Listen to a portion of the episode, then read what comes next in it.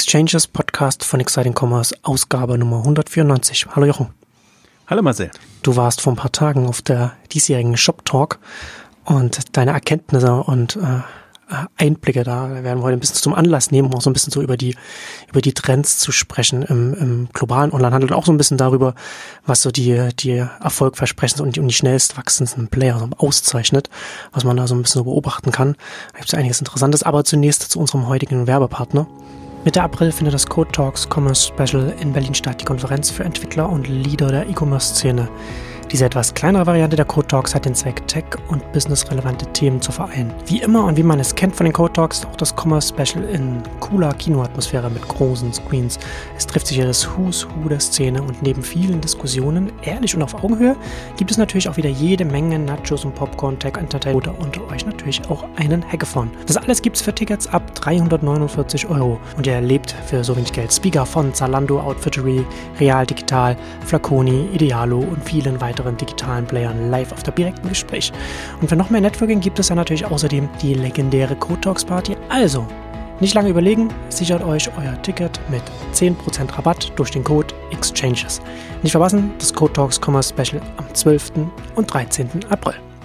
Ja, du hast wieder ein paar Tage in Las Vegas verbracht bei der Shop Talk und äh, bist wieder sehr begeistert zurückgekommen.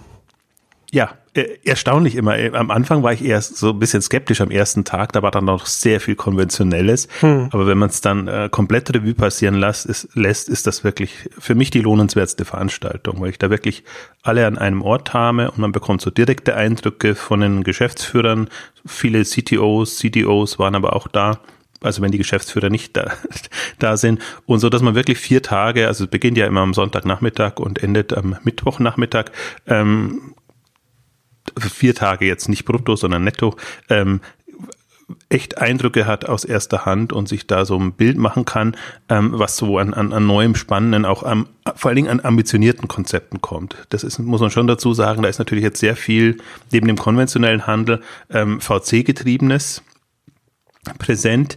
Was ich mir im Nachhinein gedacht habe, was, was nicht präsent ist, ist so der, der klassische Händler auch der klassische vielleicht Marktplatzhändler oder so. Ja.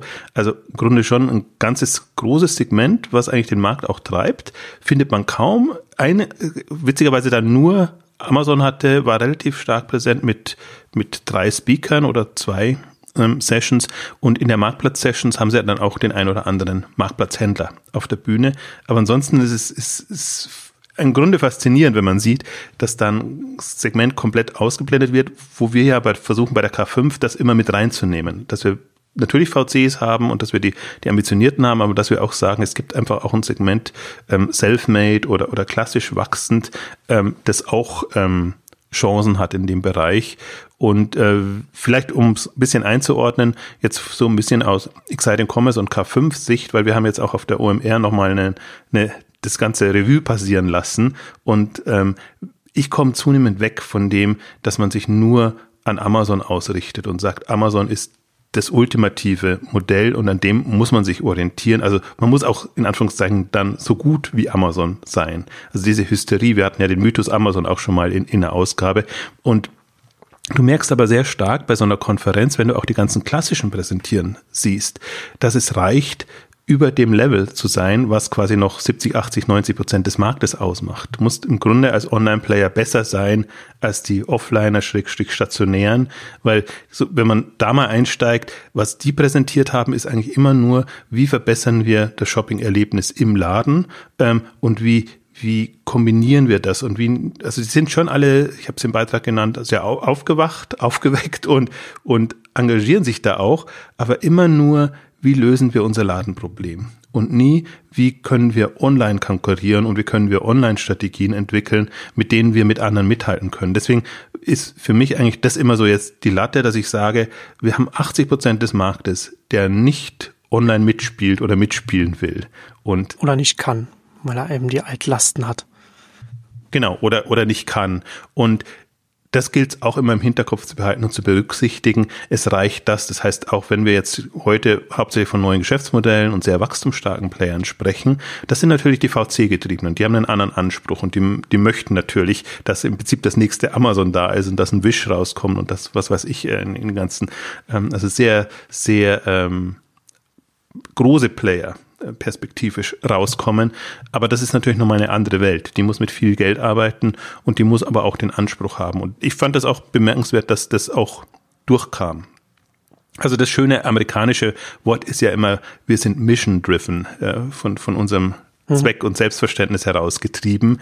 Ähm, das ist witzigerweise was, was was einem in, in Deutschland gar nicht begegnet. Also selbst bei einem Zalando nicht, ne? dass man sagen würde, wir hätten jetzt irgendwie so eine Mission, die wir erfüllen müssen.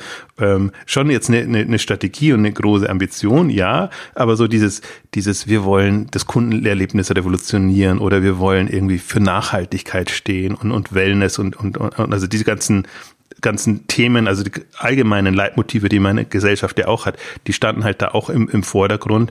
Und dann ist es natürlich sehr amerikanisch verpackt, aber ich finde es teilweise gar nicht schlecht, weil dann wirklich so gut rüberkommt, was ist der Sinn und Zweck des Unternehmens eigentlich? Und dann kommt man weg von, wir sind Onliner, weil jetzt Online und Internet gerade Trend ist oder weil Mobile gerade Trend ist, ähm, ja. sondern wir haben wirklich eine, eine Bestimmung, die, die wir haben und die wir folgen wollen. Ist natürlich auch so die typische US-amerikanische Art, sich auch selbst gut verkaufen zu können. Das natürlich kann man sich als Unternehmen besser präsentieren, wenn man mission-driven ist und man hat dann auch was Knackiges, wie man das, wie man das verpackt.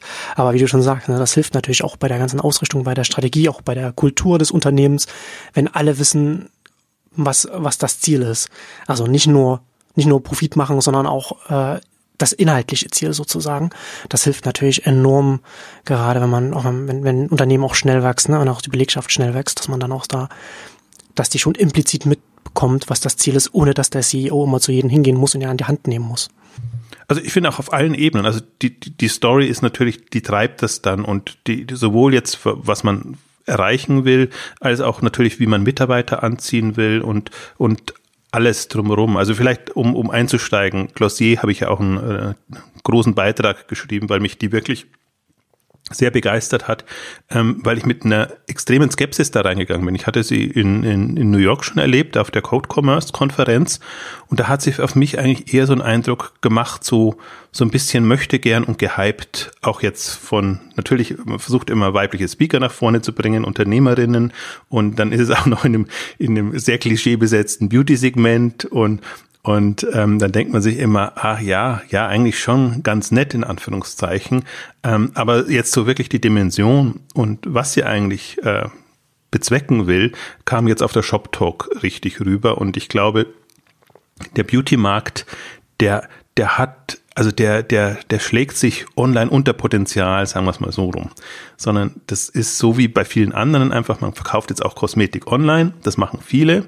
Ähm, der hat wirklich das Problem, das hat sie auch nochmal rausgestrichen, dass natürlich die Kosmetikmarken jetzt die Treiber oder mehr noch Verhinderer sind momentan, wenn die nicht bereit sind, sich online anders zu präsentieren und vielleicht auch zu öffnen für, für Kundenfeedback, Kritik und alles, dann ähm, tut man sich schwer. Und was ich finde, was gut rüberkam jetzt bei Glossier speziell, ähm, dass eben diese ganze Bewegung, die ja im Beauty-Bereich da ist, mit den ganzen YouTuberinnen hm. und, und allem drum und dran, die ja schon, schon, schon sehr, sehr anders quasi dieses, dieses Thema angehen, ähm, dass die das versucht in eine Commerce-Strategie umzusetzen und einfach zu sagen, also sie ist ja auch als Bloggerin groß geworden, Emily Weiss, und hat eben versucht eben immer sehr wie soll ich sagen, sehr, sehr klar zu machen, was, was ein Produkt kann, soll, verspricht. Und ähm, was, was sie halt nervt, was sie auch sehr gut zum Ausdruck gebracht hat, ist eben dieses Selbstverständnis äh, der Branche irgendwie so, dass, dass man quasi lauter hilfsbedürftige Frauen hat, die, denen man, die man in die Hand nehmen muss, damit sie das Beste rausholen aus sich und sich da verschönern und, und all das machen. Und sie sagt einfach, nee, die, die, die Frauen wissen ja schon, was sie, was sie wollen oder was sie brauchen. Ähm, und und versuchen, also sie sind eher darauf angewiesen, sozusagen, dass, dass sie etwas finden, was ihren speziellen Bedürfnissen gerecht wird. Und, aber zwar, aber eher aus einem, aus einem wie soll ich sagen, selbstbewussten Verständnis heraus. Und da hilft eben der Austausch untereinander mehr oder da, da braucht es zum Teil andere Informationen. Und das fand ich sehr, sehr gut herausgearbeitet. Also im Grunde als, es war nicht, war nicht fies, aber es war eine Generalkritik äh, der, der ganzen Beauty-Branche gegenüber, um dann herauszustreichen, wie sie quasi mit, mit Glossier jetzt speziell das, das, das Thema lösen möchte. Und da hat man dann auch wirklich das Potenzial gesehen. Hm. Ja, ist ein, ist ein interessantes Beispiel. Ne? Zum einen, was du schon sagtest, mit den, mit den Beauty-YouTubern, mit der ganzen YouTube-Szene sieht man ja schon, dass das nicht, also, dass, dass die These, die sie da vertritt, nicht aus der Luft gegriffen ist, sondern man kann ja konkret beobachten an den Menschen, wie sie sich verhalten und dass, und dass dann so etwas wächst und dass, dass man äh, sich dann, dann äh, sich, sich so neu versucht, beginnt zu informieren, dass da offensichtlich da ein Defizit herrscht, was Beratung angeht oder beziehungsweise nicht, dass, nicht, dass die Beratung im Laden äh, vielleicht grundsätzlich falsch ist, aber dass es einfach eine Richtung ist, die ganz viele Leute einfach nicht abholen kann in der Art und Weise. Und das Interessante ist dann natürlich auch, ne, wenn sie sagt, ähm, dass viele Frauen zum einen wissen, was sie wollen und wenn sie sich Beratung äh, oder wenn sie sich helfen lassen wollen, dann lieber von ihresgleichen helfen lassen. Das ist ja genau etwas, du kannst das nicht in einem Laden abbilden. Du kannst das nicht stationär machen. Da hast du deine Verkäuferinnen und die sind dann nicht die Freundinnen der, der, der, der Käuferinnen. Ne? Also das ist, das, das, egal wie gut du die schulst und egal was du da noch am, an, an Shopping Experience drumherum baust, das ist einfach was, was du nicht im Laden abbilden kannst, was du aber online abbilden kannst, wo du halt online eine Chance hast, da auch den Frauen eine Möglichkeit geben, miteinander zu kommunizieren oder wie auch immer, ne? wo du halt andere, Sachen anders abbilden kannst, die im Laden so einfach nicht gehen. Ja, das ist witzig, aber, aber sie, sie, sie also man kann es im klassischen Sinn nicht im Laden abbilden. Witzigerweise, sie versucht aber, ähm, das zu machen. Und das sind natürlich dann andere, ein anderes Ladenkonzept. Das sind halt eher hm. Treffpunkte ja. und, und wo man sich austauscht, wo man die Produkte mal ausprobieren kann und, und, und Erfahrungen sammeln kann, so in den Bereichen. Aber komplett ähm, anderes Konzept. Und das ist einer der berühmten äh, New York Soho Stores, wo man den Eindruck hat, irgendwie alle Onliner haben da ihren, ihren Store geöffnet und das wird immer teilweise so gehypt, dann jetzt guck mal, jetzt die Onliner gehen auch offline und machen ja, ja. das. Aber das ist ja genau das, das ist ja genau so diese, diese, diese die, die, der, der Irrweg, ne? Man denkt einfach so, offline ist offline und online ist online. Und wenn jetzt die Onliner offline gehen, dann machen die ja genau das Gleiche, was, was die Offliner schon machen. Aber du kannst nicht einfach in den Douglas-Laden Stühle reinstellen, ne? alles wegschieben und dann, ne? das, das, das, das geht halt einfach nicht. Und das ist halt einfach ein anderer, anderer Ansatz, dann Leute zusammenzubringen. Das, das ist schon interessant, ja. Vor allen Dingen, es ist ja auch nicht umsatzgetrieben im, hm. im ersten Sinne. Also das ist erfüllt mit Mittel zum Zweck natürlich, um mehr Umsatz zu machen. Ja. Aber der, der Ansatz ist ein anderer, dass man sagt, man, man folgt seiner Leitphilosophie und sagt, wir wollen den Grundgedanken ja auch in, in anderer Form ähm, rüberbringen. Und ähm, das, also insofern ist es dann, dann für mich wieder, wieder nachvollziehbar. Und wenn ich jetzt jemand habe, so eine Persönlichkeit, die das sehr klar und und aggressiv ist das falsche Wort, aber sagen wir konsequent vorantreibt, ähm, dann, dann ist das schon eine mächtige Geschichte. Und das ist ja ohnehin so ein Phänomen, das hat man an mehreren Sessions gesehen, ähm, die Gründerinnen, die jetzt kommen und die einfach mit einem ganz anderen äh, wie soll ich es machen, mit einer ganz anderen Mission, bleibe ich mal bei dem Wort, ähm, auftreten und wirklich sagen, ob das jetzt Beauty ist, ob das große Größen ist, ob das ähm, auch, es war auch eine, eine, eine sehr schöne Session jetzt von durchaus Wearable-Geschichten, äh, ähm, also so, so, also Produkte, die, die einfach nochmal einen, einen Wellness-Faktor quasi technologisch unterstützend eingebaut haben in die, in, in, in das Konzept, die das einfach sehr, sehr gut rüberbringen. Und das ist ja gerade so eine, ist durchaus eine Bewegung, die man in USA vielleicht mehr hat als, als bei uns, ähm, dass Investorinnen da ist, da sind und aber auch Investoren, die solche Konzepte unterstützen. Ähm, also Forerunner Ventures ist, ist da ein, ein Beispiel immer, aber es gibt, gibt mehrere inzwischen Fonds, die, die aufgesetzt werden, die jetzt nicht partout, sagen wir mal, Frauenförderung betreiben. Das ist, ist, ist gar nicht das Thema, das klingt dann immer so, äh, sondern die einfach eine andere Brille aufhaben und sagen, es braucht andere Konzepte oder es gibt andere Möglichkeiten, mhm. online getriebene Unternehmen voranzubringen. Und da braucht es halt einen, einen anderen Gründertypus und das, der ist tendenziell weiblich. Ähm, auch Lehrer-Ventures sind, sind Unternehmen, die stark sich im E-Commerce äh, ähm, engagieren und eben auch sehr viele Unternehmen haben, die von Frauen gegründet wurden. Und da hat man im Prinzip ein bisschen einen, einen anderen Anspruch. Ich finde, die unterscheiden sich schon von, von jetzt, man hat ja auch viele Männer, die, die ganz klassisch äh, ihre E-Commerce-Unternehmen vorantreiben. Da hat man halt so diese, diese klassische Wettbewerbssicht. Ne? Wir wollen jetzt irgendwie einen Markt knacken oder wir wollen, äh, also das typische, was ich jetzt als typisch männlich äh, sagen würde, dass, dass, dass so der, der Ehrgeiz durchblickt. Und was man bei den, bei den Gründerinnen eher hat, ist so eine andere Art von Weltveränderungsanspruch. Also es ist ja durchaus schon so, dass sie sagen, wir, wir, wir stehen für eine bessere Welt und wir wollen irgendwie mit unseren ähm, Ideen jetzt auch im, im Commerce-Bereich ähm, da, das entsprechend ähm, verändern.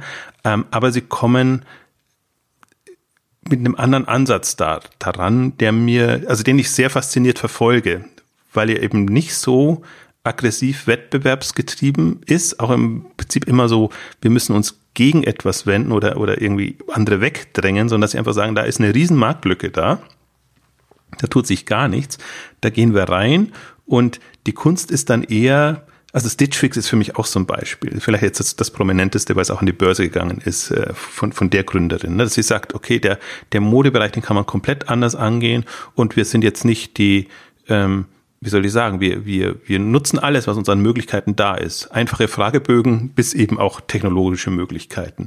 Und das ist für mich, äh, also das ist für, aus meiner Sicht ein sehr sympathischer Ansatz, weil, weil, weil auch so viele offenen Flanken da sind. Ja. Das ist ja eigentlich so, das ist ja auch das Wichtigste, was man von Amazon lernen kann, sich nicht um die Konkurrenz zu scheren und eher auf sich und den, und den Kunden zu achten. Also den Kunden, den Kunden immer im Fokus zu haben ja. und zu gucken, was kann man, was kann man für den bauen und nicht zu gucken, was macht links und rechts, was machen die und sich dann immer ablenken zu lassen.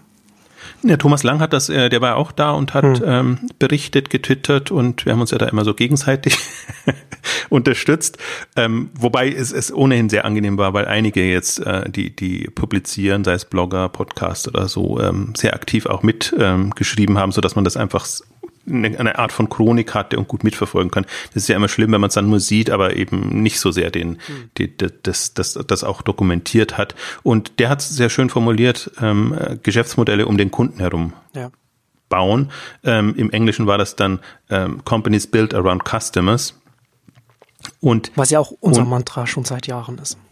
Genau, was, was, was das Mantra ist und was, was ich auch dann, dann haben wir jetzt für die, für die OMR nochmal, mein altes Chart habe ich von vor einem Jahr oder vor, vor, vor zwei Jahren vor, äh, vorgekramt, wo sozusagen die Kür immer Shopping Experience ist. Und, und Shopping Experience jetzt nicht irgendwie nur irgendwie ein, ein super tolles Online-Konzept, also User Experience und da irgendwas zu machen, sondern wirklich zu, zu überlegen, wie muss das gesamte Einkaufserlebnis Erfahrung ähm, dem, der Kundin gegenüber ähm, sein. Und das ist halt, dass das jetzt, also dass das wirklich die Kür ist. Also die, die besten Unternehmen, finde ich, ähm, haben das im Fokus. Das ist zum Teil ziemlich teuer und ähm, aufwendig am Anfang und ist natürlich, natürlich erst dann besser, wenn wenn es skaliert und wenn man auch entsprechend ähm, die Strukturen hat. Aber der Anspruch, und ich würde jetzt mal durchaus sagen, auch, auch Zalando äh, hat ja so begonnen mit dem Anspruch kostenlos Hin- und Rückversenden und hat damit erst den Modemarkt geknackt. Und deswegen muss man das Pferd teilweise von hinten aufziehen, dass man sagt, man hat erstmal den Anspruch und überlegt dann, wie man es umsetzt, als jetzt nur im Rahmen der Möglichkeiten, das was jetzt gerade möglich ist, äh, sich ein Geschäftsmodell zu überlegen, dann eben seinen Online-Shop zu haben oder seinen Shopping-Club oder, oder was auch immer. Und, und das ist, also Picknick ist für mich auch so ein Beispiel, die, die jetzt ja in, in Deutschland gestartet sind und, und äh, die einfach auch zeigen, ähm, wir haben eine komplett andere Idee, wie wir Lebensmittel äh, ähm, liefern können. Das ist nicht eine, ich finde, das ist nicht eine rein effizient gesteuerte Idee, sondern das ist ein, ist ein anderer Ansatz, der aber dann für sich äh, wieder funktioniert, weil er dem Ansprach äh, genügt, kostenlos liefern zu können und, und äh, die Strukturen so zu haben, dass dass von der Marge doch noch was hängen bleibt. Und ähm, ich habe jetzt erst erfahren, ist ein bisschen abgeschweift, weil die waren jetzt in dem Sinne nicht auf der, auf der Shop Talk, aber sind auf der K5, was uns besonders freut, ähm, dass die wirklich schon seit 2011 tüfteln und dass die in, in, in, in Holland damit unterwegs sind. Und die haben das ja durchaus so gemacht, dass sie immer wieder die Leute befragt haben und gesagt haben, wie, wie können wir das machen? Wir wollen in dem Bereich was machen, wir wollen das anders angehen. Und schon bevor sie quasi gestartet sind, die Tests sind jetzt seit zwei Jahren laufen die ungefähr, dass, dass die extrem ähm, sich das dem Markt angeguckt haben, die, die Kundenbedürfnisse und Ideen gesammelt haben in dem Bereich und das, das ist wahrscheinlich auch der Punkt. Also es fällt nicht vom Himmel und äh, das, das, aber also in, in der Umsetzung, aber ähm, in der in der Grundidee, dass es andere Konzepte, Herangehensweise braucht, um bestimmte Themen und Märkte anzugehen, ähm, das wird dadurch sehr deutlich. Ja, ja, bei Picknick ist so ein schönes Beispiel, wo ich finde, da kann man schön nochmal sehen, was sind denn eigentlich so die Hygienefunktionen, also was muss man für, für einen Kunde drin haben, ne? da gerade so ist kostenlos und so weiter. Ähm, aber was ich vielleicht, um, um mal so ein bisschen so ein größeres, ein größeres Bild äh, aufzumachen oder über die, über die Trends auch so ein bisschen zu sprechen, was ich interessant fand, als ich den Text von Thomas Lange äh, gelesen habe zur, zur Shop Talk, hat er dann auch nochmal, hat er auch darüber geschrieben, ne, was wir ja auch schon viel darüber gesprochen haben, dass jetzt natürlich so äh, vertikale Integration, vertikale Marken, also so Handelsmarken natürlich auch so stark wachsen, das natürlich, ne?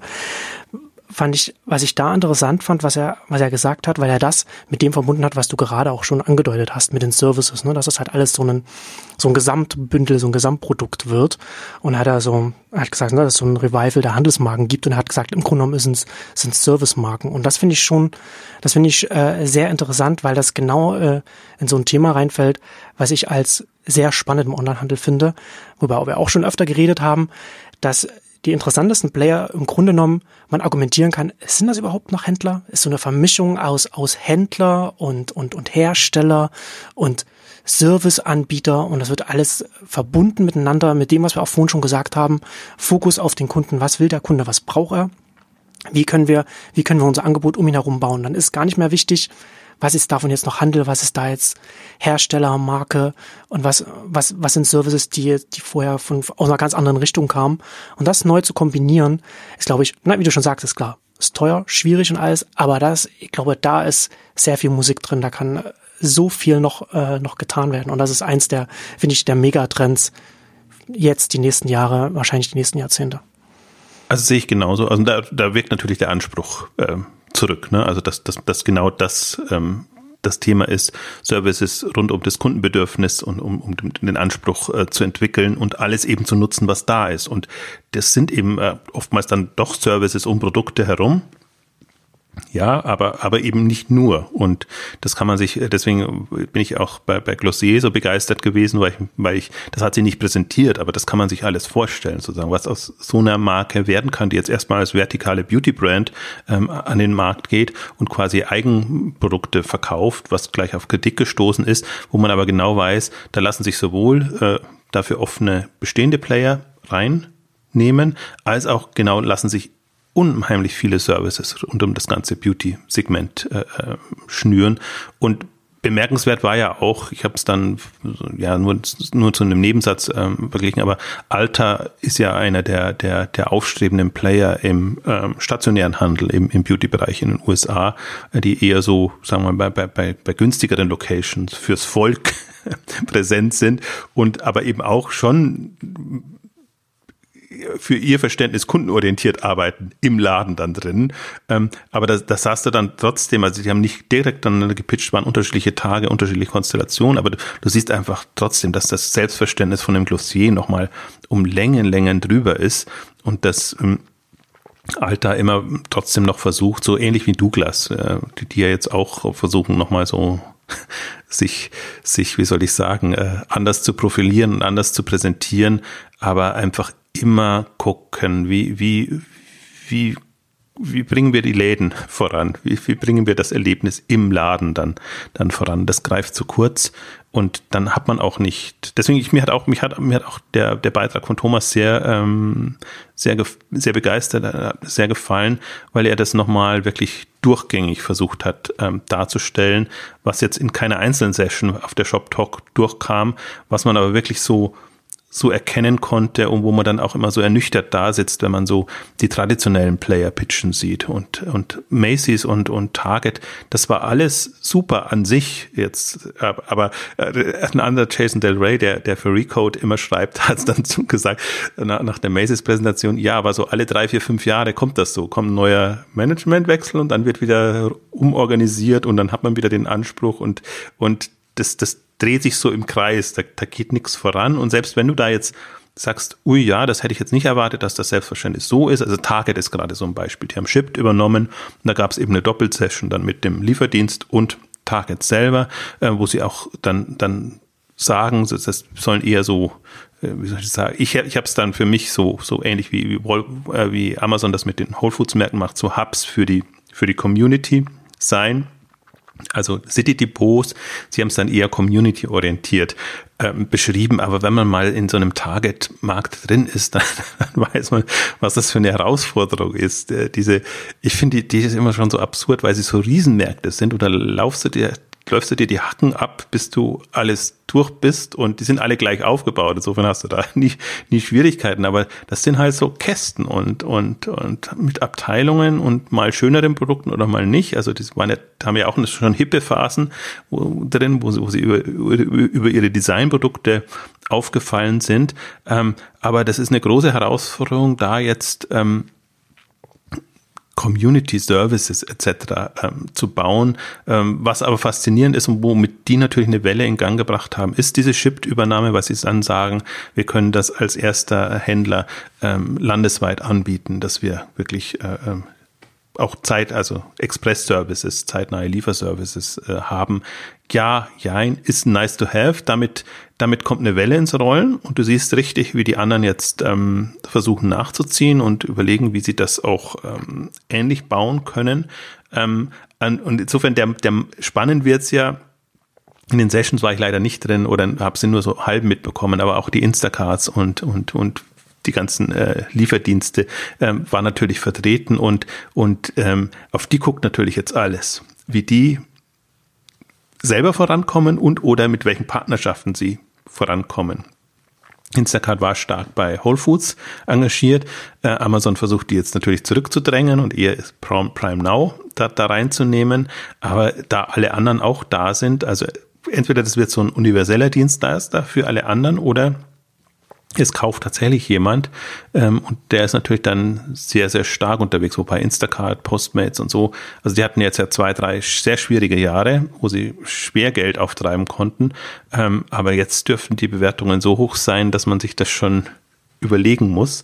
Aber man sieht, die Infrastruktur ist gebaut worden. Also die, die, die, die Notwendigkeit wurde gesehen, ähm, Partnerschaften gab es auch ähm, und und man merkt aber jetzt erst, und Food war ja ein Schwerpunkt. Die haben das ja auch Grocery Talk ähm, schon mal genannt. Vielleicht gibt es eine eigene Konferenz dazu, aber sie haben zumindest einen kompletten Track gehabt, ähm, fast durchgehend die drei, vier Tage, äh, wo sie wirklich, wo alles da war. Also von den etablierten Newcomern. Ich habe auf Okado habe ich die, der einzige Europäer Player, europäische Player, der dann das auf die Hauptbühne geschafft hat, habe ich ausführlich äh, dokumentiert und die sich einfach unheimlich kämpferisch präsentiert haben und sagen, Food funktioniert und und ähm, ähm, auch als Online-Pure-Konzept und wenn du das Online-Pure gut machst, dann brauchst du vieles, was die anderen haben oder, oder gerade äh, angehen, gar nicht. Also, also und, und das war durchaus also natürlich spricht er in eigener Sache, wenn er sagt, wir haben es getestet, ob man Abhaltstationen braucht und ob man es den Kunden da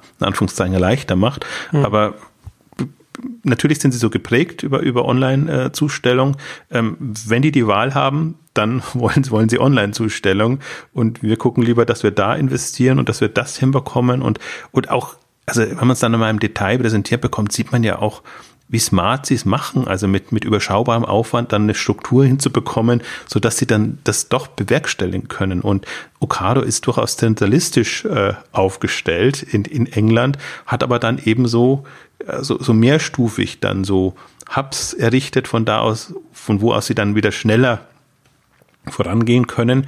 Aber sie haben halt, sie sind ja auch stolz auf ihre automatische Lagerabwicklung. Und er hat es auch dann sehr plastisch deutlich gemacht, äh, wie viel Zeit es braucht, wenn er automatisch äh, in diesem Autostore ähm, Lager äh, die, die Ware picken lässt, versus wenn es einer machen müsste, der im, im Laden dann das macht. Das sind halt Welten dazwischen, sowohl in der Zeit als auch im Aufwand. Und da sieht man aber, was, was, was jetzt, was vorangeht. Also das sind ja die, die Vorläufer. Das sind jetzt mal Beispiele, die wir haben in unterschiedlichen Bereichen. Und ich fand Okado gut, Fresh Direct hat das auch nochmal sehr, sehr deutlich und schön gemacht, die als Local Player im New Yorker Markt ähm, da durchaus eine Dominanz erreicht haben. Die sieht man auch, also wenn man, wenn man in, in New York ist, dass das wieder geliefert wird oder wie die, wie die Wägen. Das ist natürlich dann ähm, auch interessant, ein Local Player im New York in der New Yorker Region und dann äh, kommt man dann da auch auf Umsätze von 700 Millionen Dollar. Ja, ist Irrsinn. Aber ist natürlich auch die Klientel. Ne? Ja, ja. Das ist alle die, die keine Zeit haben und keine Lust haben. Äh, Viele mit wenig Zeit und viel Geld. Also, entsp also entsprechender Preissensitivität dann auch. Genau, so kann man es auch sagen. Ähm, ja, wobei die haben auch, das hat auch gedauert, bis die einigermaßen profitabel wurden und das hinbekommen haben. Aber das ist da halt jemand, das sind Leute da, die machen das 17, 18 Jahre und, und sind immer gebasht worden, was, was sie, was, was sie für eine absurde Geschichte machen und die kann nie erfolgreich sein. Und die können sich natürlich, und die sind jetzt auch nicht überheblich, also die, die können sich aber jetzt natürlich hinstellen und sagen, okay, guckt, ähm, das habt ihr, das habt ihr gesagt, geht nie und das geht jetzt aber doch.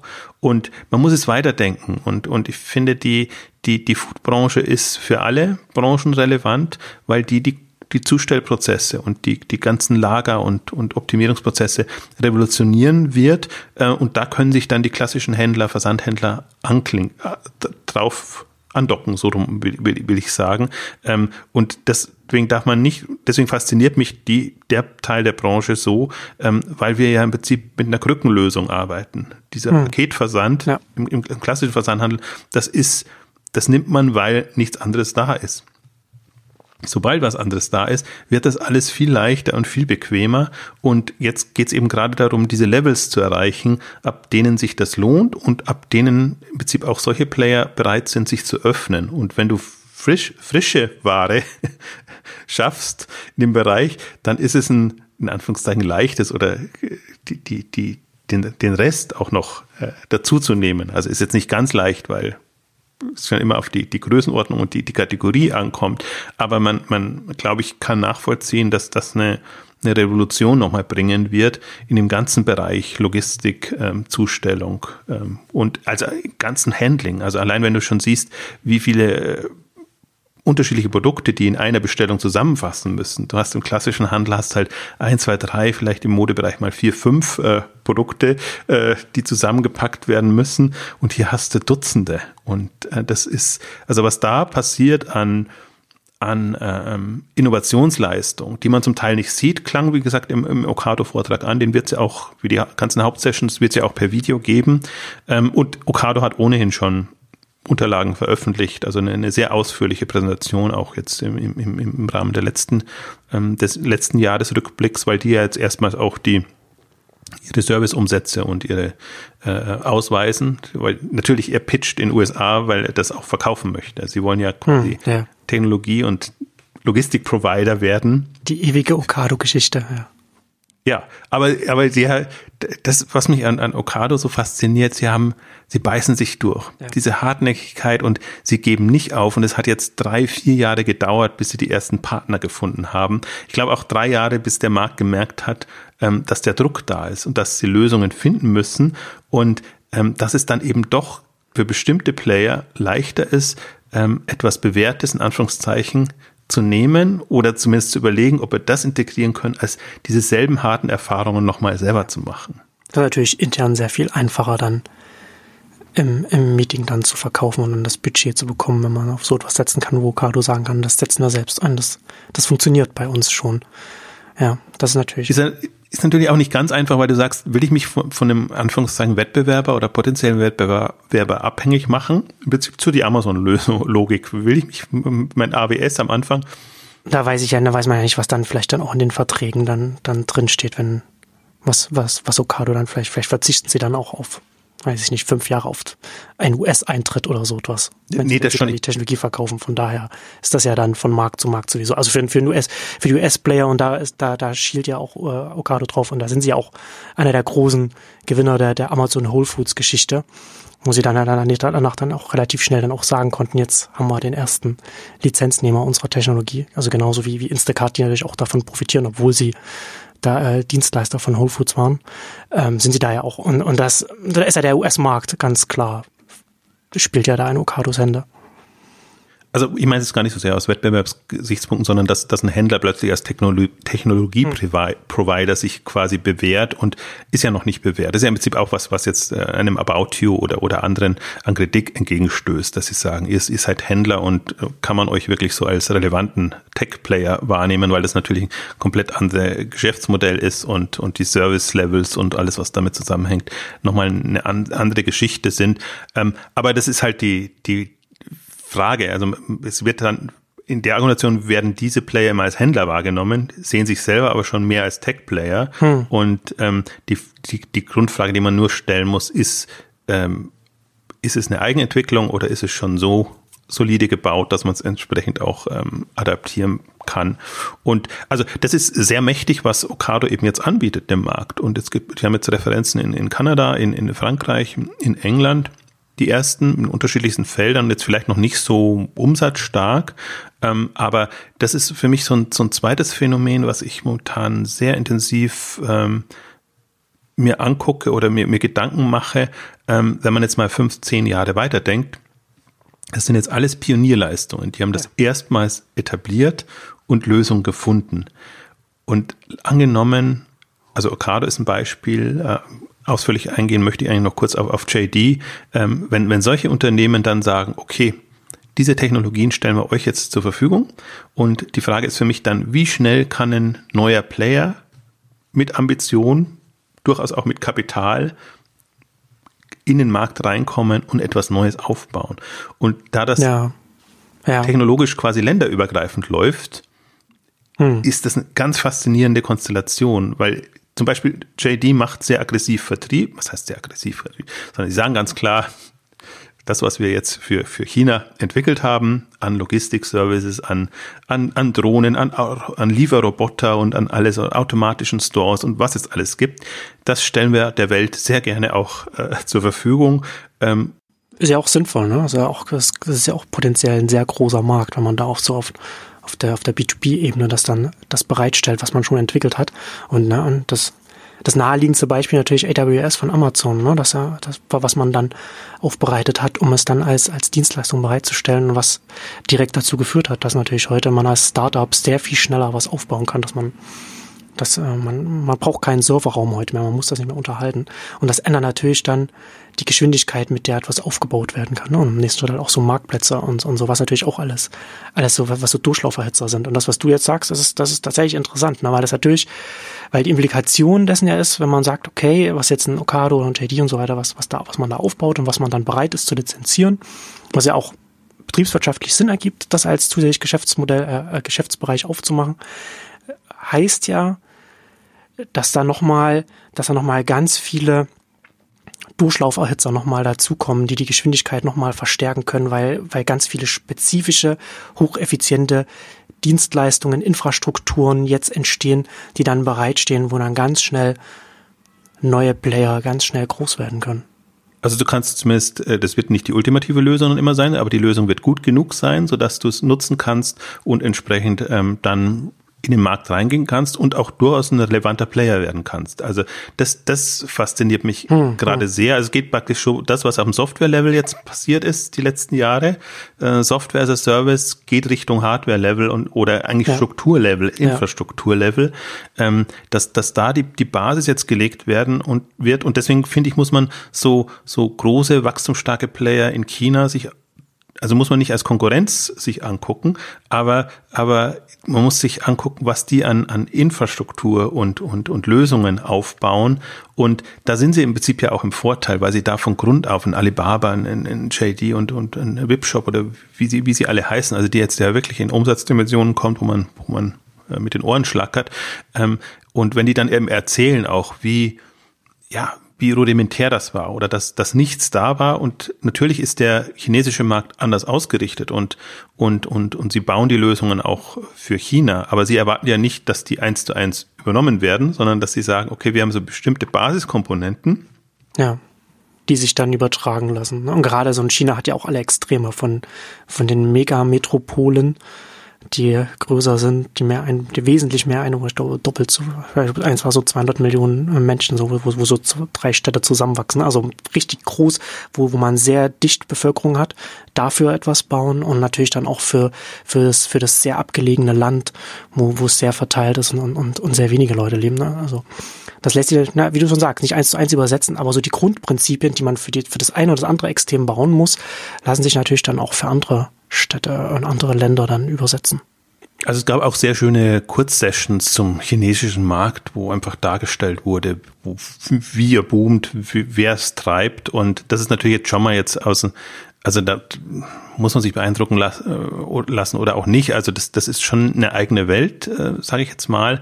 Aber gerade jetzt, was, was so Metropolen oder Millionenstädte angeht, 160 Millionenstädte jetzt in, in relativ kurzer Zeit ähm, entstanden im chinesischen Markt. Also da weiß man schon, ähm, in, in welcher Dimension die agieren und, und was sie da machen. Deswegen, es ist schon, ich finde es immer etwas kurz gesprungen, wenn man versucht, das zu adaptieren oder zu sagen, das hat irgendwelche Implikationen, was dort passiert, jetzt auf die europäischen Märkte, ähm, das glaube ich nicht, sondern die, die, die haben natürlich jetzt den Vorteil, dass sie quasi äh, teilweise fast den stationären Handel überspringen können oder zumindest den Online- und mit mobilen Konzepten äh, da kommen können und, und, und, und das bauen.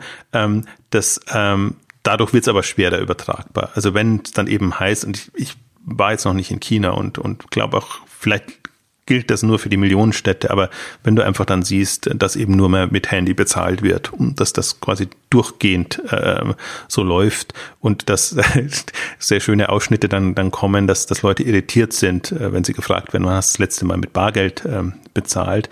Also ist natürlich immer unterstützend der, der, der Philosophie, Logik jetzt, ähm, aber das ist ähm, interessant, weil, weil du es weil du einfach merkst, ähm, da, das kann komplett anders gehen und, äh, und ähm, ja, du siehst, also ich bin eher erstaunt, aber ähm, JD habe ich jetzt sowohl in, in, ähm, in Kopenhagen auf der Shop Talk Europe gesehen, als jetzt nochmal aktualisiert, auch in, in den USA ähm, mit, mit dem Pitch und was sie präsentieren. Also haben eine ganz klare Vertriebsausrichtung in dem Bereich. Und äh, im Grunde, ich kann nur jedem empfehlen, sich das anzugucken. Also sowohl Newcomer als auch Bestehende, weil das kann wirklich eine, eine, eine Verkürzung sein. Also dass man schneller ähm, Dinge vorantreibt. Ähm, weil das, das sind ähm, Lösungen, die einfach nicht da sind am Markt bisher. Und das fasziniert mich ja, und das, wir sprechen jetzt ja nur über online getriebene Player, die die Lösungen entwickeln, die man dann übernehmen kann. Und ähm, ich bin nach wie vor überzeugt, dass das die sind, die die Welt verändern oder dass die anderen äh, ja versuchen mitzuhalten oder oder das das irgendwie auszugleichen.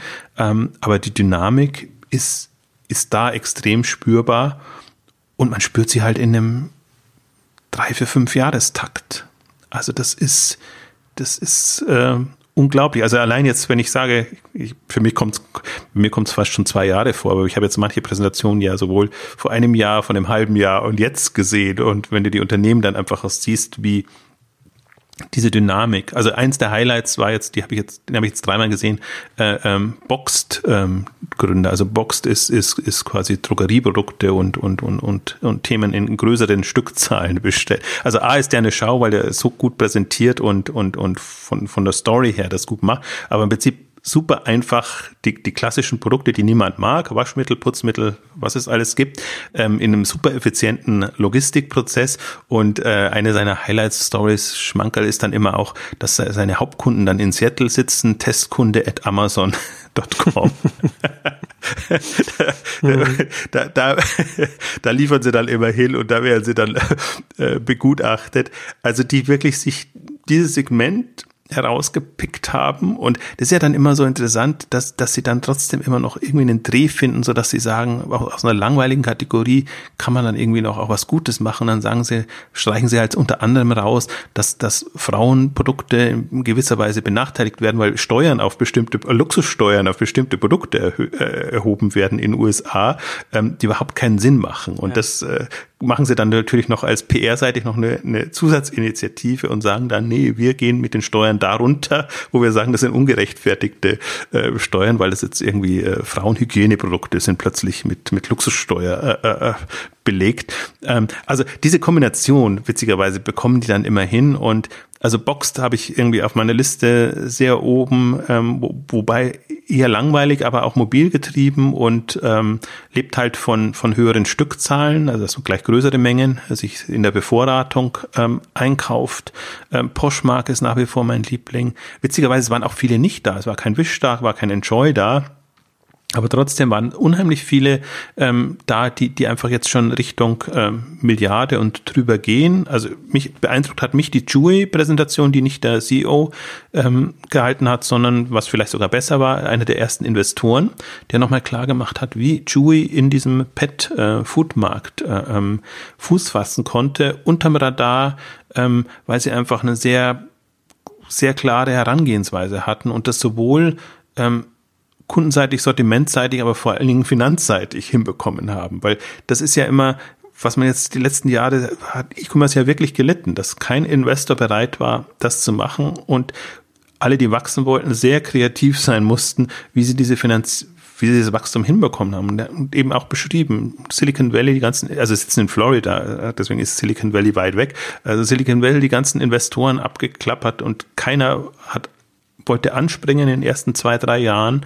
Ähm, und dann haben sie eben über, auf ein Modell gesetzt, wo sie sagen, wir wollen jetzt nicht ähm, die Marge optimieren, sondern wir müssen gucken, dass wir die, die Zahlungsziele entsprechend rausschieben, sodass wir mit dem Geld, was die Kunden uns schon geben, äh, arbeiten können, das Wachstum finanzieren können, ehe wir es bei dem Lieferanten dann, dann abgeben müssen so haben sie sich über die Runden gehalten und dann natürlich schon Geld bekommen. Und dann hat sich natürlich jetzt der, der Investor stolz präsentiert, weil er sagt, okay, wir sind da vergleichsweise früh mit ähm, im zweistelligen Millionenbetrag eingestiegen.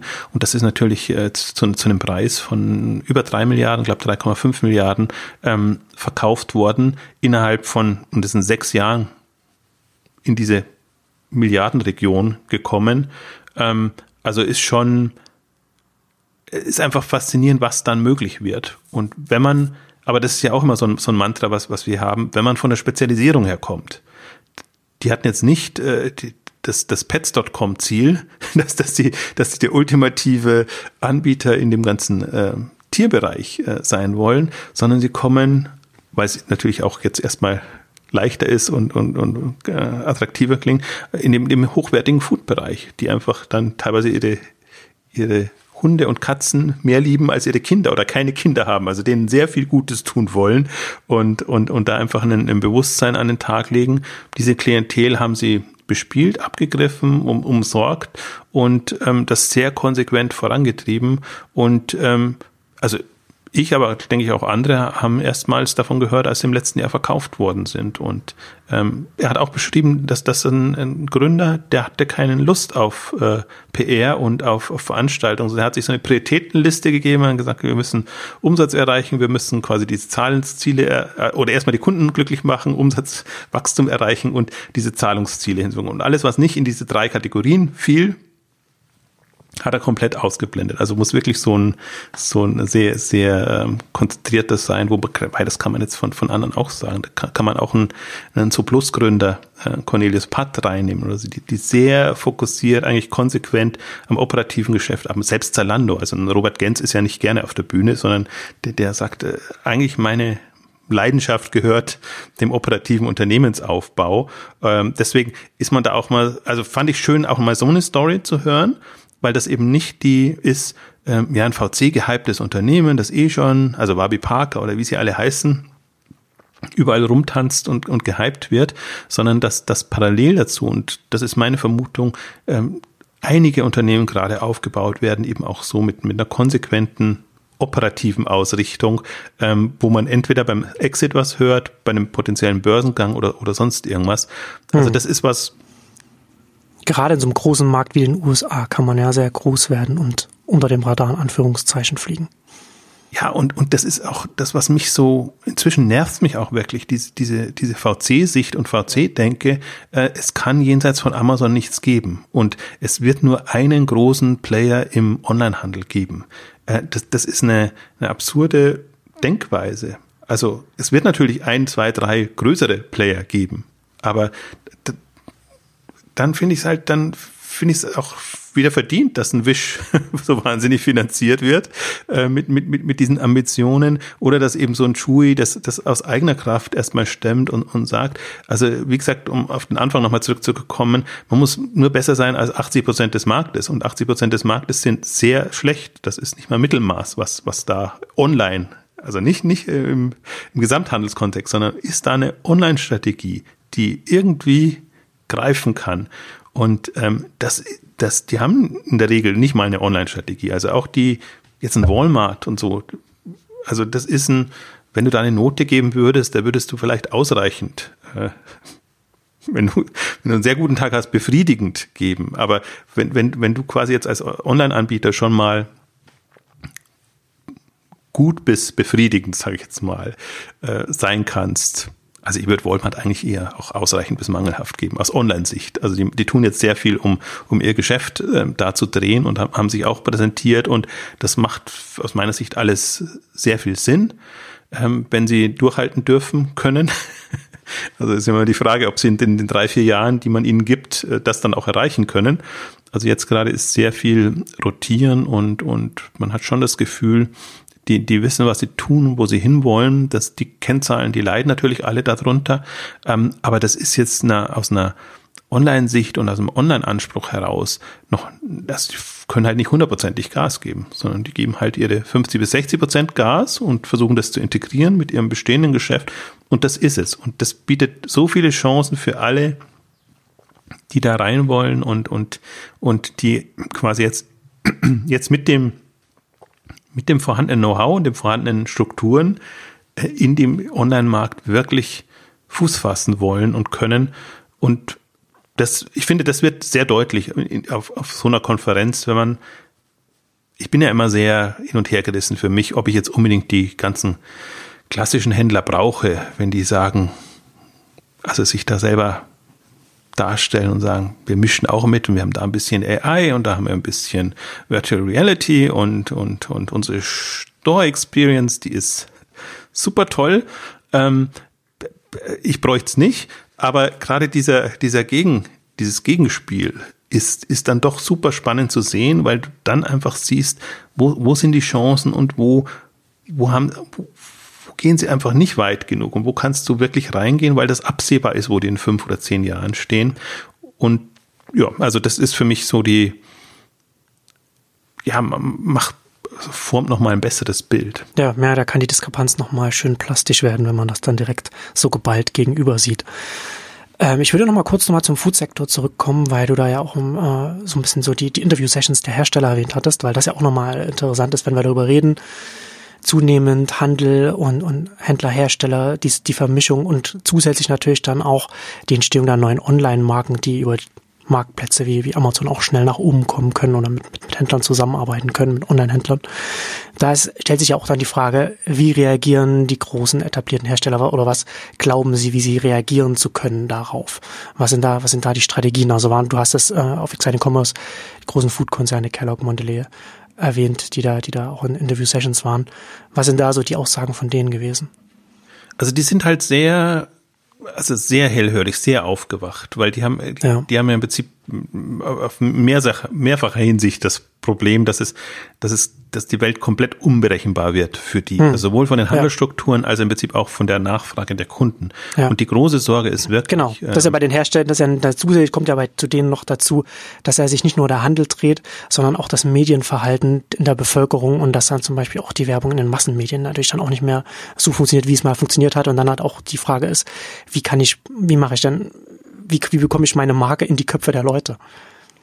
Ja, und nicht nur das, sondern wirklich auch produktbezogen, dass einfach andere Produkte gefragt werden, dass ja. gesündere Produkte gefragt werden, dass Produkte mit, also nachhaltigere Produkte gefragt werden ähm, und dass das zum Teil sich bedingt, ähm, hm. dass, und dass eben auch Produkte, also gesündere, nachhaltige Produkte, die jetzt nachkommen, dass die einfach Kanäle haben, wie sie sehr schnell ähm, ein Bewusstsein, Awareness hätte ich jetzt fast wieder gesagt, äh, ähm, erreichen bei, hm. bei, bei den Kunden ähm, und sei es eben bei Amazon. Also da, da ist Amazon auch natürlich ein, ein, ein super Tool für, für, den, für die neue Marke, ähm, um auf jeden Fall mal eine, eine, eine gewisse Grundaufmerksamkeit zu erreichen, was auch immer dann passiert. Und, und das ist halt ihre große Sorge, dass diese äh, äh, ja, Multibillion-Dollar-Brands und, und Geschichten dann eben nicht mehr über TV-Werbung und über die Präsenz auf der Fläche groß werden, sondern dass die eben über was auch immer für einen Medienmix und eben über den einen direkten äh, Direktvertrieb ähm, auf den Online-Plattformen dann dann groß werden und das kann sehr schnell gehen. Also das der ein oder andere, der der jünger noch in der Branche ist oder oder sagen wir als als, als Quereinsteiger reingekommen ist, hat das plastischer formuliert. Die Gefahr und das große Beispiel ist natürlich immer, immer Anker als, als Elektronikmarke, Konsumerelektronikmarke, ähm, die du halt in keinem Best Buy und keinem äh, Mediamarkt oder so finden wirst, und die, sondern die nur bei, bei Amazon da ist und über eigene ähm, Kanäle und beziehungsweise die sie auch in der Hand haben, ob sie tatsächlich in die Offliner reingehen wollen, aber die einfach hm blühen und, und aufstrebend sind, obwohl sie jetzt nicht äh, über, die, über die klassischen Strukturen ähm, gehen konnten oder gehen mussten. Äh, und, und das ist große Sorge. Ähm, ich glaube, das ist auch das, eine Sorge bei allen Herstellern, ob jetzt im Food-Bereich oder ich fand auch durchaus die, die Essex-Session interessant und, und Nike hat sich ein bisschen sehr selbstdarstellerisch äh, gemacht, aber die, die, die Essex war dann auch so ein bisschen mit Interviewform, ähm, die halt sagen, also die halt dann eigene Apps haben müssen, Direktvertrieb und ähm, also zumindest also ich glaube gar nicht, dass sie jetzt eine Leidenschaft dafür haben und unbedingt Händler werden wollen, sondern im Grunde wollen sie schon eigentlich sehr produktorientiert arbeiten, aber sie müssen halt diesen, diesen Spagat hinbekommen. Kundenorientiert einerseits, sie wollen den Draht zum Kunden und sie wollen produktseitig eine Relevanz haben. Und die, die Handelskomponente ist immer gefühlt aus meiner Sicht so ein lästiges Übel. Ja. Da, da muss man halt eine, eine, eine Lösung finden, aber die haben halt jetzt das Henne-Ei-Problem, dass sie, dass sie lieber auf Nummer sicher gehen und sagen, okay, wir, lass uns lieber direkt Vertriebsstrukturen aufbauen ähm, und auch mit, mit den Kunden arbeiten, machen, Aktionen und, und also da, da, da tut sich, speziell im Sportbereich tut sich, zieht sich sehr viel, da kommt man witzigerweise immer wieder auf die, auf die Sportanbieter äh, zurück, ähm, weil, weil Vielleicht liegt es auch daran, dass das Produkt natürlich ein, anderes ist und dass man dann Anspruch hat als anderen Anspruch hat als eher langweilige ähm, Konsumer äh, also CPG, wie heißt das, äh, also die, die, die, die klassischen Lebensmittel und, ähm, und, und Themen. Ähm, aber also die, das Bewusstsein ist da, die Lösung ist noch nicht da. Ich vertrete ja da so die Position, dass ich sage, die, die ganzen Anbieter haben es jetzt in der Hand. Wenn die weit denken und, und, und proaktiv handeln, haben, haben die die Möglichkeit, sowohl bestehende Player zu unterstützen, nicht zu unterstützen oder neue Player hochkommen zu lassen, die ja immer daran scheitern, also im, im Handels-Service-Bereich sind die Marken dazu bereit. An der Beauty-Branche haben wir es ja vorhin durchdiskutiert. Ähm, und jetzt können Sie natürlich sagen, nee, nee, nee, wir wollen da nicht noch mehr Gefahr äh, haben. Oder Sie können den Standpunkt äh, vertreten, lieber mehr Wettbewerb. Wettbewerb belebt das Geschäft und, und ähm, ich glaube, davon würden sie profitieren. Das macht es natürlich nochmal chaotischer und unberechenbarer, weil der Markt jetzt doch schon sehr strukturiert und, und, und, und klar ist. Ähm, aber wenn man es eben nicht berechnen kann, äh, ist wahrscheinlich noch besser, als wenn man weiß, man geht da so eine Sackgasse rein und kommt dann irgendwie unter die Räder. Also sowohl margenseitig unter Druck, als auch dann, wenn Newcomer hochkommen, dass man dann eben nicht mehr so schnell reagieren kann. Ist im Übrigen auch eine Session, die wir, die wir auf, einer, auf der K5 diesmal haben, weil da ist genau David versus Goliath umgedreht. Da sind die Davids eigentlich die, die die besseren Karten haben und mit einer unheimlichen äh, Dynamik und, und äh, also ein Gefährdungspotenzial den Großen da wirklich, äh, wirklich äh, Probleme bereiten und ähm, also ich meine, man muss jetzt auch nicht so, man muss es nicht überdramatisieren, weil es in der Regel ja immer so lief, dass die Newcomer-Marken dann irgendwann von Coca-Cola und von anderen aufgekauft wurden. Dann aber plötzlich die ganzen gesunden Drinks eben auch in, in dem klassischen Portfolio. Also das ist, ist jetzt, es war jetzt noch nie so, dass sich die, die bestehenden dann durch eine wahnsinnige Innovationsfreude äh, ausgezeichnet haben und sich selbst erneuert haben, sondern die müssen halt sehr schnell agieren, reagieren. Und man sieht es bei Nestle momentan, äh, Coca-Cola, wenn man sieht, dass Honesty hat auch äh, Honesty hat auch präsentiert, ähm, dass das irgendwann auch an Coca-Cola verkauft wurde, aber halt ähm, auch so ein Produkt war, was was im Prinzip die das Selbstverständnis, was was was was man denn trinken, also man kann auch was trinken, was nicht hauptsächlich aus Zucker besteht. Ähm, und, und diese Welle hat man jetzt ja unabhängig von, von online auch. Äh, ganz witzig, nur als Randbemerkung, der hat dann jetzt äh, das, äh, sie nennen es Beyond Meat, äh, ist, ist da eingestiegen, wo sie quasi aus äh, Fleischersatzprodukte machen. Aber ganz interessant auch, nicht so, so, so, so möchte gern Fleischersatzprodukte, sondern mit dem Anspruch, sie wollen der Fleischabteilung drin sein mit ihren Fleischersatzprodukten.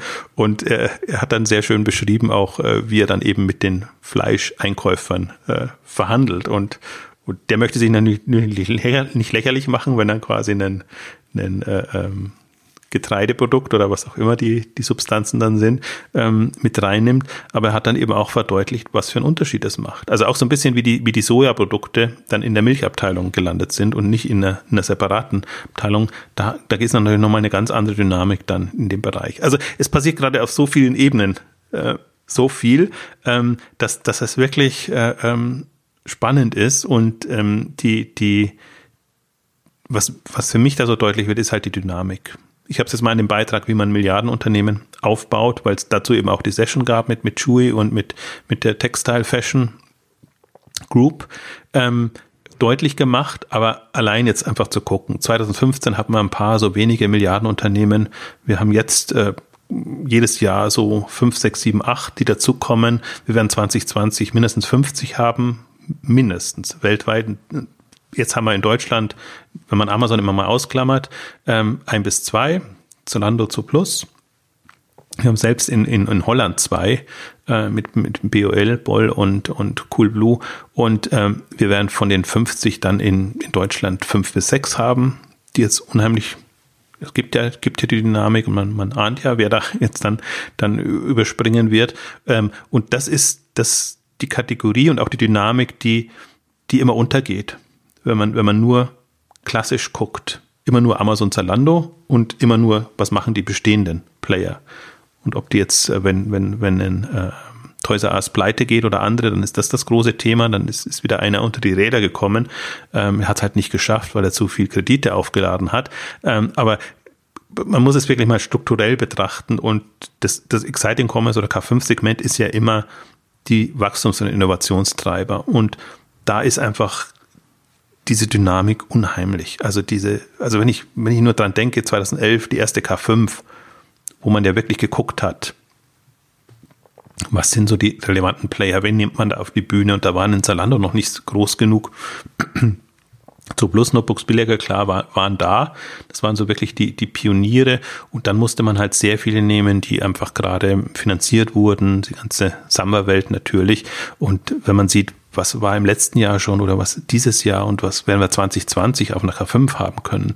Also das, das ist wirklich ein, ein ähm, ich finde, man sieht, man kann es da auch mitverfolgen. Hm. So, wenn, man, ja, wenn man mal so ein bisschen einen Schritt zurück macht, ne? neun Jahre in der Wirtschaftsgeschichte ist ja auch ein Augenzwinkern. Ne? Also wie, wie schnell das dann, wie schnell das geht, das ist ja neun Jahre, ist ja nix eigentlich. Ist nix, aber wenn du dir anguckst, diese 20, 25 Prozent klingen pro Jahr nicht so viel, aber Umsatzverdopplung alle drei, vier Jahre. Mhm. Also selbst ein Plus jetzt noch. Ja. Und ein Zalando und ein Amazon natürlich auch. Und ähm, also drei, vier Jahre Umsatzverdopplung, dann weißt du eigentlich, äh, und vor allem wir sind jetzt auf Levels, wo, wo, wo der Umsatz schon, schon relevant ist, dann, dann weißt du, was da gerade passiert und da weißt du auch, ähm, was ja auch so eine Hypothese von uns ist, äh, wann und wo die Dämme, Dämme brechen.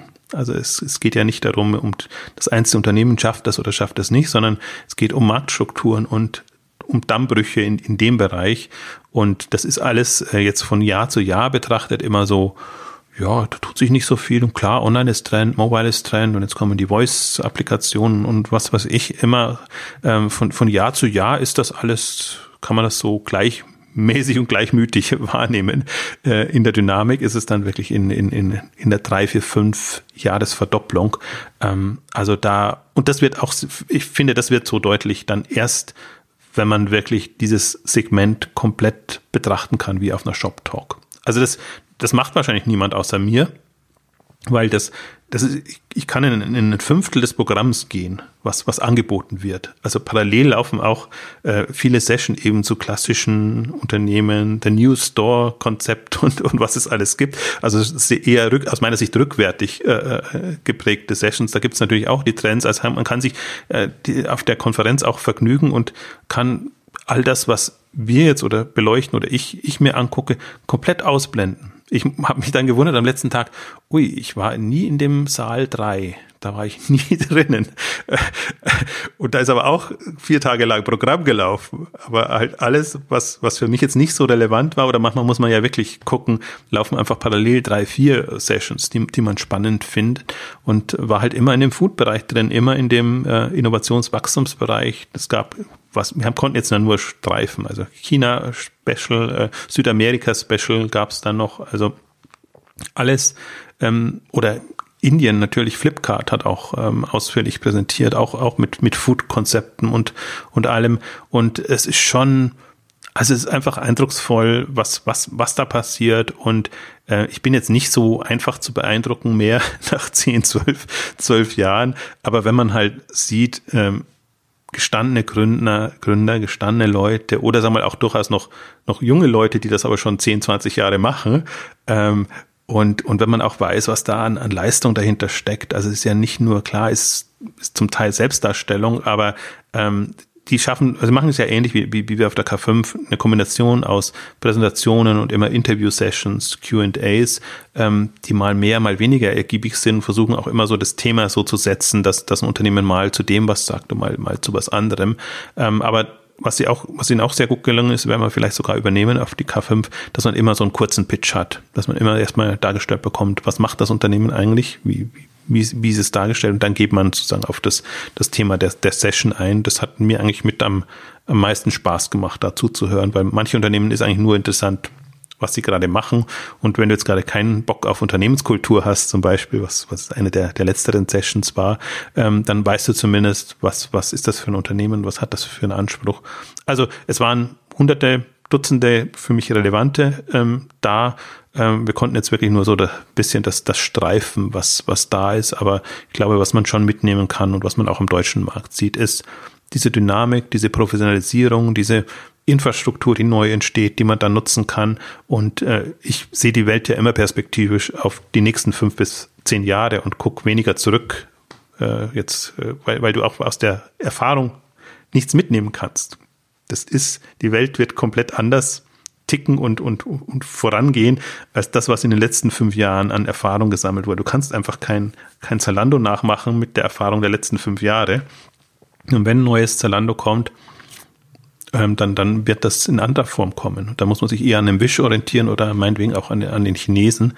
Ähm, und das ist immer so ein bisschen das Fatale. Deswegen äh, finde ich auch persönlich Konferenzen besser, die diesen Blick nach vorne haben und weniger auf Best Practices und Erfahrungen setzen. Bringt vergleichsweise wenig. Ja. Noch kurz zur K5. Äh, Picknick und Zalando hatten wir ja schon, die sind auf der, die sind auf der K5, aber noch andere Unternehmen, äh, Themen, die wir jetzt, die äh, jetzt in der Stunde jetzt besprochen haben, die wir dann auch auf der K5 sehen werden. Also Food natürlich mit, mit Corporate mhm. Home und ähm, wir versuchen das irgendwie zu einem ganzen Programmblock auszubauen, da das doch jetzt eine, eine zusätzliche Relevanz gewinnt. Großer Schwerpunkt äh, Mode, da werden wir neben Zalando About You, äh, Jux Netter Porté wird, wird erstmals mit dabei sein. Also wir versuchen es ja diesmal auch ein bisschen internationaler auszurichten, um, ja. um einfach auch dann äh, mehr Möglichkeiten haben.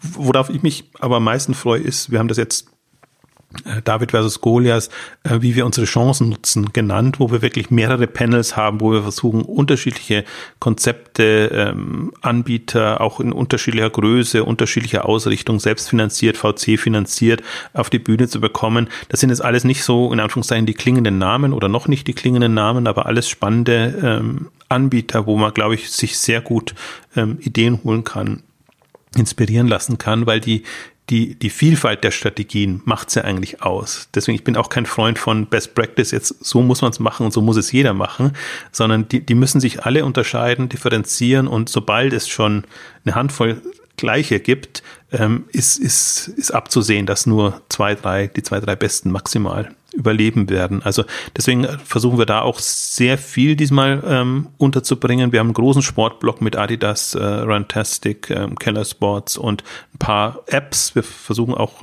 die, die Mobile Player, so, sofern sie da sind und sofern man irgendwie so ein bisschen eine Idee bekommen kann, ähm, wieder mit einzubinden, weil das finde ich nochmal aus einer aus einer User-Perspektive oder Nutzeransprachperspektive ähm, immer mit spannend zu sehen, dass man eigentlich nicht nicht sein Webshop und auch nicht ein mobil optimierter Webshop äh, wird es dann sein, sondern äh, es wird durchaus auch starke Player geben, die einfach die direkte Nutzeransprache über Mobile äh, hinbekommen. Und ich bin gespannt. Ich meine, in den nächsten paar Monaten wird es ja noch einiges tun. Zalando wird seine neue App vorstellen oder seit haben wir das schon angekündigt auf einer der letzten Sessions. Also ich bin mal bin mal da gespannt, wie sich die da neu erfinden. Und ähm, das werden wir natürlich versuchen, noch mit, mit, mit einfließen zu lassen. Deswegen ist es immer relativ ähm, schwierig, früh so eine, schon einen finalen Blick aufs hm. Programm mhm. zu geben. Aber die Idee ist immer, den aktuellen Zustand abzubilden und das, was zum Beispiel eine Shop Talk international macht und sehr stark aber für den US-Markt, einfach zu gucken, was ist im deutschen Markt äh, relevant an künftig relevant und, und wo kann das hingehen und ein bisschen auch die, die Dynamik ähm, zu verdeutlichen. Das ist das Ziel. Genau, 3. 4. Juli hier in Berlin. Ganz genau. Bei dir in Berlin. Bei mir, ja. Ich bin mir. in München. Bei mir in Berlin. genau. Stimmt. Danke an unseren Werbepartner Code Talks Commerce Spezial am 12. 13. April mit dem Code Exchanges gibt es 10% Rabatt. Und damit kommen wir zum Ende unserer großen Service-Marken-Ausgabe. Vielen Dank fürs Zuhören und bis zum nächsten Mal. Tschüss. Tschüss.